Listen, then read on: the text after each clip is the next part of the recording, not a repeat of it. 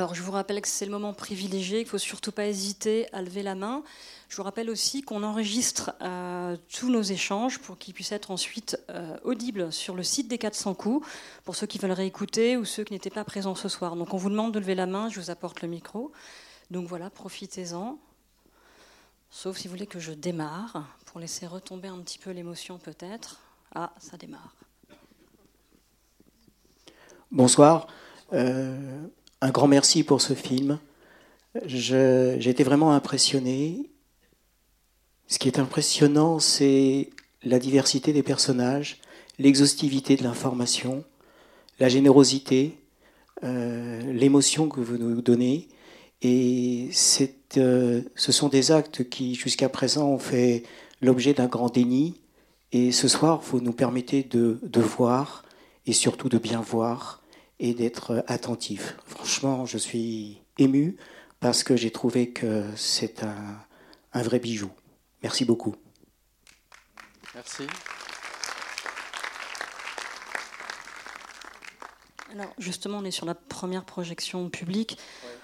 Peut-être la question de se poser, on, on sent bien, enfin, on comprend bien l'intérêt indéniable du sujet, mais comment est-ce que dans la tête d'un réalisateur, on se dit, je vais faire un film là-dessus, alors que la procédure est toujours en cours, avec les risques qu'il y a autour. Comment est-ce que le déclic vient sur euh, ce type de film? Le déclic, il vient sur le fait que j'ai fait beaucoup de films avec des femmes et des personnages de, de femmes fortes dans mes films, et depuis longtemps, j'avais envie de faire un film sur des hommes, sur des hommes fragiles, et donc je cherchais un sujet par rapport à ça et je suis tombé un jour par hasard sur le site de La Parole Libérée et j'ai lu euh, différents témoignages dont euh, le témoignage d'Alexandre qui est le personnage joué par euh, Melville et j'étais extrêmement touché par son histoire. Donc j'ai lu toutes ces lettres, tous les mails, parce que tout existait, tout était sur Internet. Il avait tout mis en ligne sur le site de La Parole Libérée. Enfin non, pas tout, mais presque tout. Enfin, il racontait en tout cas son histoire, son témoignage. Et donc euh, je l'ai appelé, je l'ai contacté et je lui, voilà, je lui ai demandé, de, lui ton histoire m'intéresse, j'ai envie d'en faire un film. La première idée au début, c'était de faire un documentaire, parce que lui, je le trouvais assez passionnant en tant que, que catholique, d'avoir vécu tout ce combat, de s'être battu au sein de l'Église. Euh, et, donc au début, je pensais faire un film sur lui. Et puis très vite, je me suis rendu compte, en comprenant son histoire, quand il m'a raconté un peu comment c'était passé, qu'à un moment, il avait passé le relais. Que lui, à un moment, à partir du moment où il était allé voir le, commissaire euh, dans le film, il s'appelle autrement dans la réalité, euh, il avait passé le relais au personnage de François et après, bon, ça avait continué, même s'il revient après dans un second temps. Et donc, je me suis rendu compte que l'histoire ne pouvait pas être uniquement avec lui, qu'il fallait développer avec d'autres personnages. Donc je me suis, euh, je me suis renseigné, j'ai rencontré François Deveau, le personnage que joue Denis Ménochet, et je me suis rendu compte que lui avait une personnalité complètement différente d'Alexandre. Et, euh, donc j'ai rencontré un peu toute cette équipe. Après j'ai rencontré Pierre-Emmanuel, ils me l'ont conseillé, enfin le personnage que joue Swan Arlo. Euh, donc je me suis retrouvé avec énormément de témoignages. Et, et, donc je me suis dit, bon, je vais faire un documentaire. Et très vite, je me suis rendu compte qu'eux étaient un peu dépités parce que le fait que moi, un réalisateur de fiction, les contacte, ça les avait excités. C'est-à-dire, ça y est, on va devenir des héros de cinéma. Euh, donc, euh, ils pensaient que j'allais faire un espèce de spotlight à la française, ce qui n'était pas forcément euh, ce que je voulais faire au départ. Et puis, ils avaient tellement témoigné, ils avaient déjà fait tellement de, reportages télévisés, tellement d'interviews, qu'ils en, ont un peu marre, en fait. Ils ont envie un peu de garder leur intimité. Donc j'ai décidé de, partir euh, sur la fiction et voilà. Et donc j'ai construit ce film et la construction du film s'est fait assez naturellement en effet domino avec l'idée de, passer d'un personnage à l'autre. Alors je ne savais pas du tout si ça allait marcher ou pas parce que c'est pas une narration habituelle. On a rarement vu des films comme ça. Euh, mais bon voilà, c'était le risque, mais ça m'a intéressé de les suivre parce que chacun, effectivement, comme disait Monsieur, a eu un comportement extrêmement différent, un point de vue différent sur l'affaire. Et ça m'intéressait d'avoir cette multitude de points de vue, euh, sans juger, mais en les accompagnant, en étant avec eux, parce que l'idée était vraiment de faire un film du point de vue des victimes. Et alors sur le, casting, comment est-ce qu'on, euh, comment est-ce, que c'était les personnages Vous aviez déjà en tête Vous êtes dit. Bah, c'était très euh, particulier parce que je connaissais en fait tous les gens Donc c'est la première fois que je faisais un casting en ayant les, vrais visages en tête. Parce que tout le monde, même Barbarin que j'ai jamais rencontré, on l'a vu à la télé, je l'ai vu sur Internet. Euh, donc on avait des, avec le casting directeur, on avait tous ces visages en tête.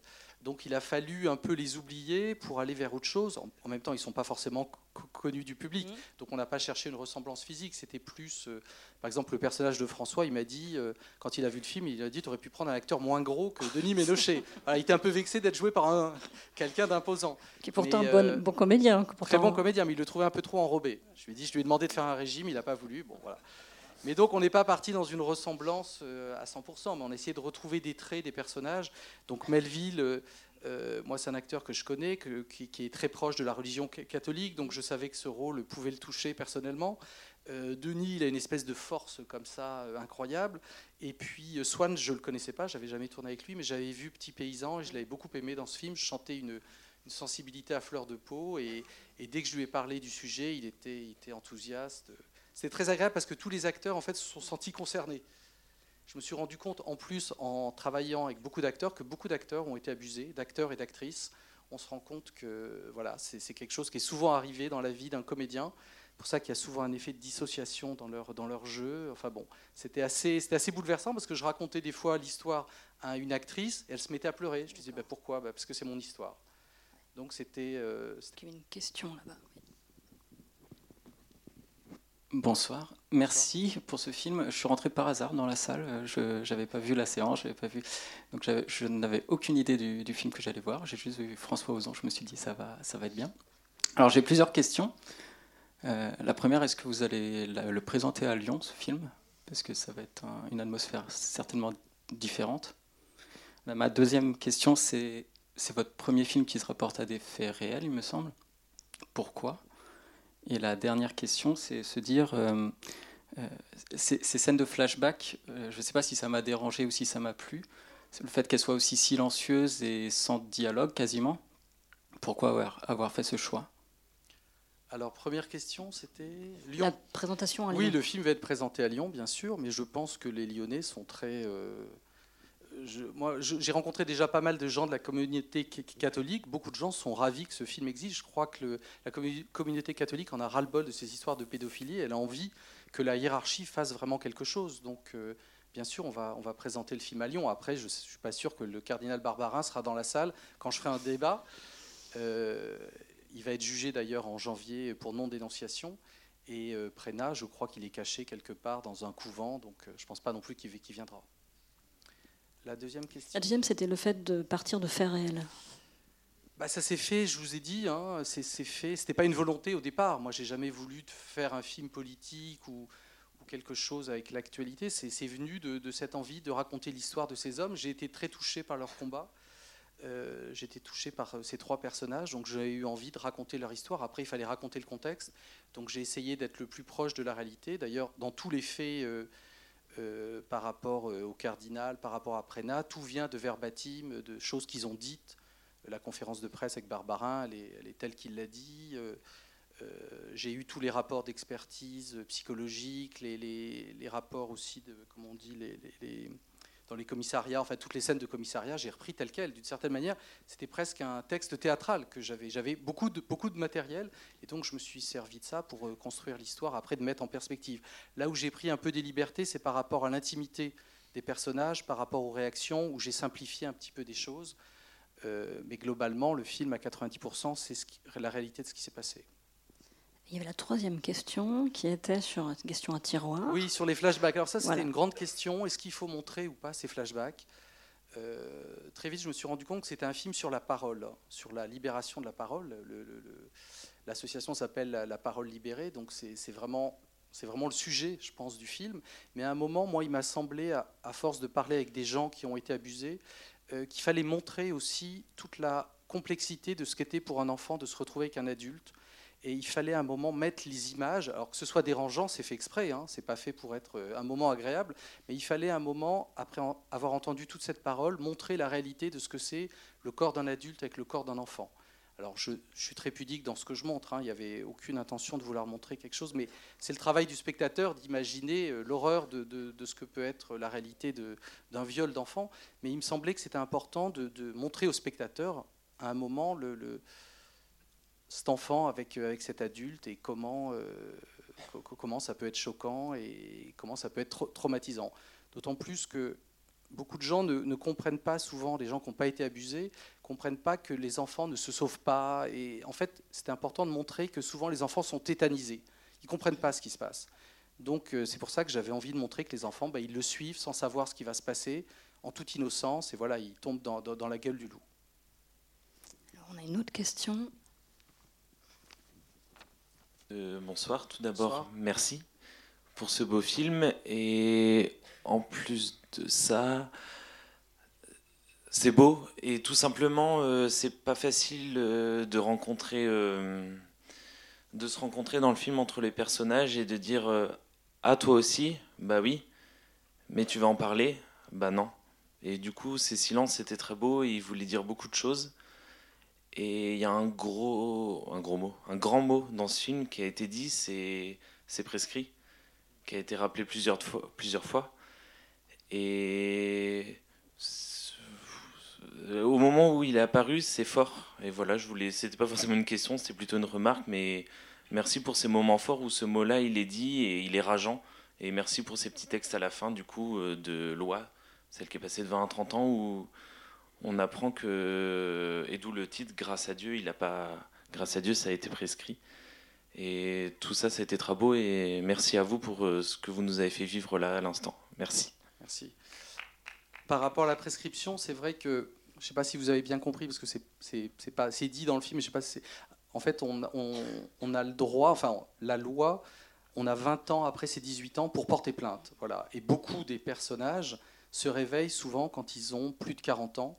Souvent, enfin, dans le cas de ces personnages, c'est des gens qui sont capables de parler quand ils sont installés dans une vie familiale, quand ils ont un travail, des enfants. Et tout d'un coup, ils se disent, ça y est, je suis installé dans ma vie, je peux assumer ce que j'ai vécu. Ils sont capables de parler, sauf que par rapport à la loi, c'était 20 ans. Et depuis le mois d'août, c'est passé à 30 ans. Voilà. Bonsoir. Bonsoir. Merci pour ce bijou. Euh, je voulais savoir, euh, est-ce que vous pourriez nous raconter l'histoire du choix du titre bah, Il vient de la réalité, là. C'est, il, a vraiment prononcé ces mots le... Oui, vous pouvez la voir, elle est sur Internet, la conférence de presse. Il a dit, grâce à Dieu, les faits sont prescrits. Donc c'est vrai que ça, ça, un journaliste a tout de suite réagi en disant que c'était incroyable. Après, c'est un lapsus. Enfin, c'est pas un lapsus, c'est un acte manqué, je pense, de la part de Barbarin. Mais je pense que ça résume bien tout le problème de l'Église par rapport à ce problème, une espèce de déni. Et, ce qui est incroyable, c'est que d'une certaine manière, il ne devrait pas dire grâce à Dieu, mais grâce à la loi des hommes, les faits sont prescrits. Parce que devant Dieu, est-ce que c'est pardonnable ou pas? Bon, c'est toute la question du film. Déjà, je voulais remercier pour le, film parce que moi, c'est quelque chose qui m'a beaucoup touché, qui m'a fait euh, réfléchir par rapport à, à mon métier. Euh, c'est quoi votre métier? Ah, Moi, je suis éducateur spécialisé dans la protection de l'enfance.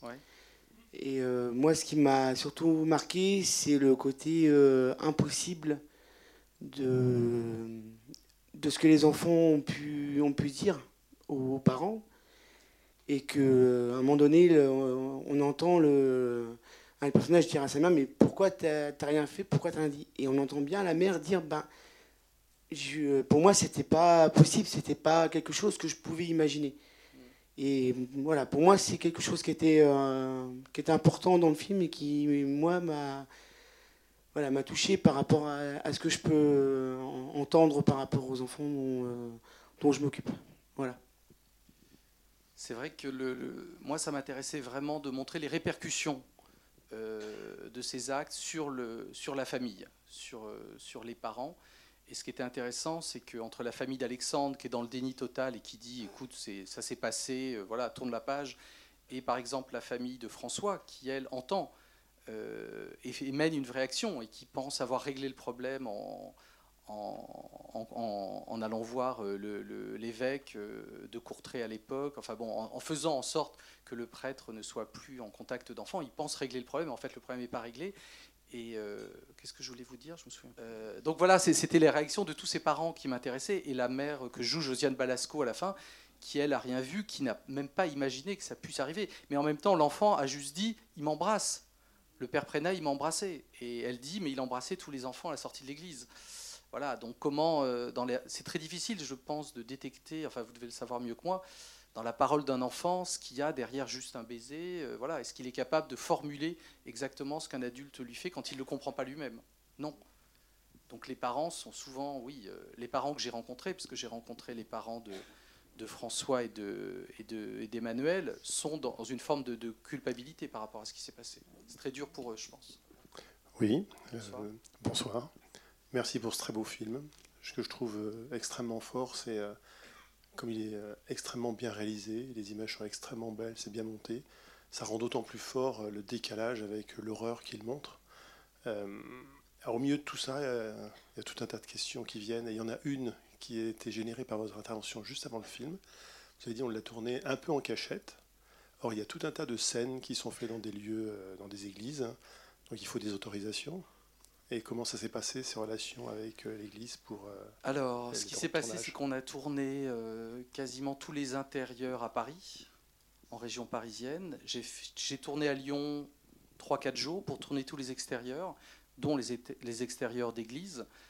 Fourvière, autour de Fourvière, l'église Saint-Jean en bas et la basilique, mais j'ai pas filmé à l'intérieur. En fait, on n'a même pas demandé l'autorisation, mais on savait qu'on l'aurait pas, puisque c'est Barbarin qui, qui est donc il n'allait pas nous donner l'autorisation. Donc on a pris le parti pris dès le début de tourner euh, à l'étranger toutes les scènes intérieures d'église, c'est-à-dire en Belgique et au Luxembourg.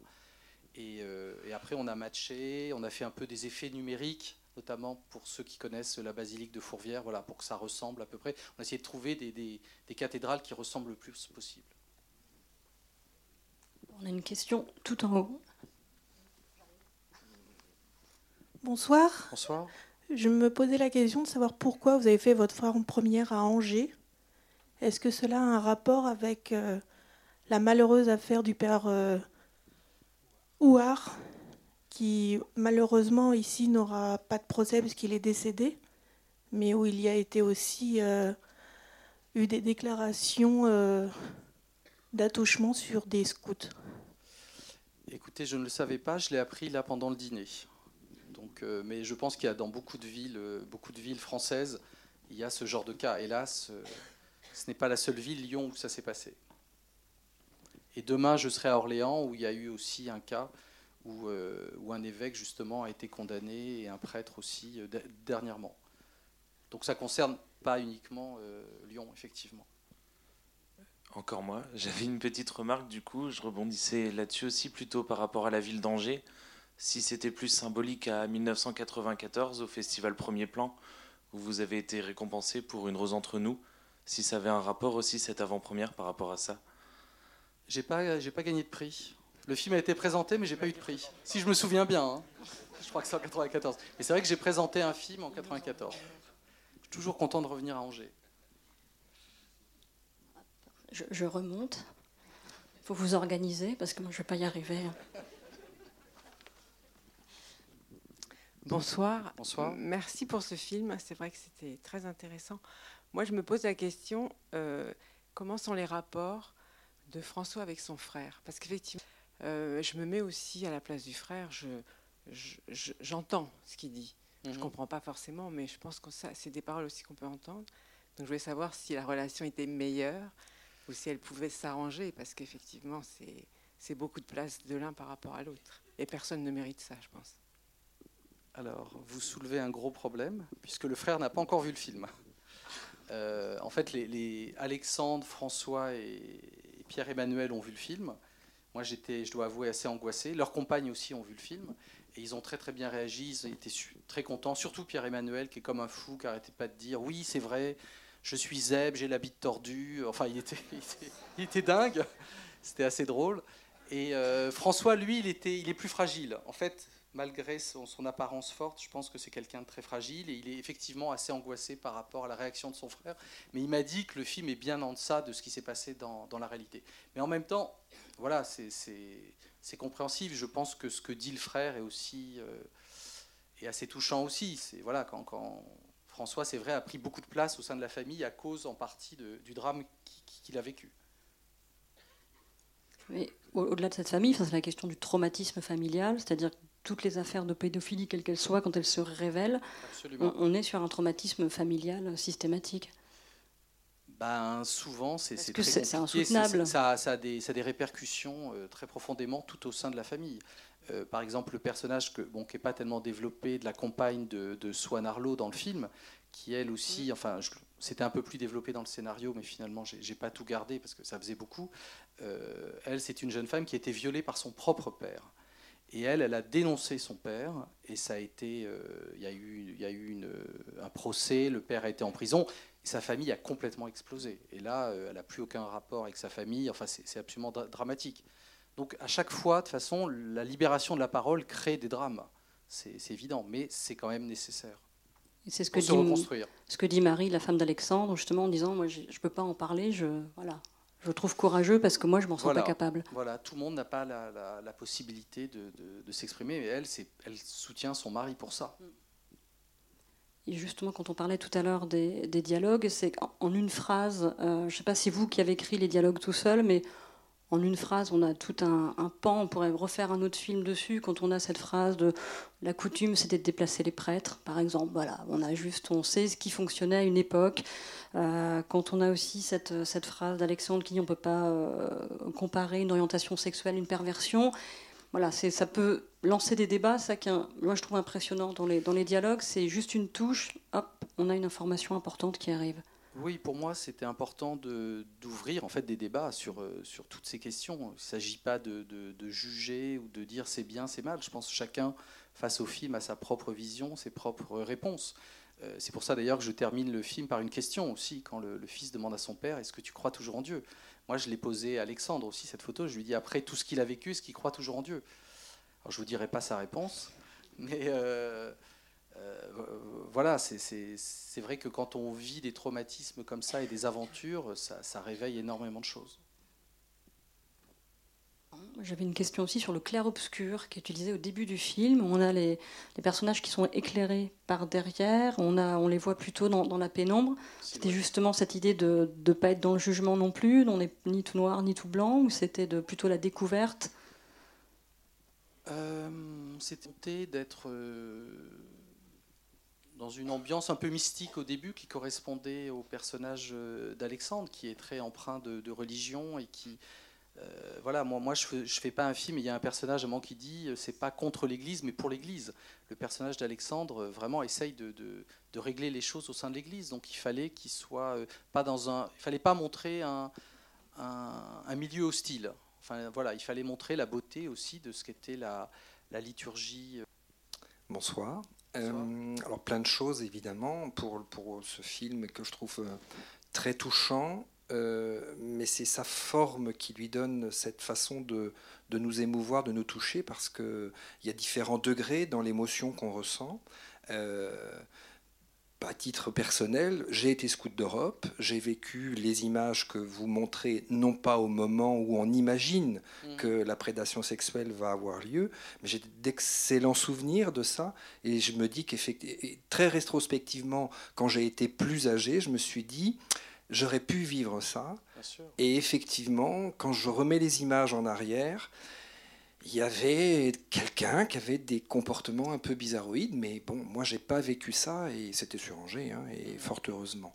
J'en garde de bons souvenirs. Mais moi, ce qui me parle aujourd'hui, c'est de voir votre film ce soir et l'évangile du jour, pour tout vous dire.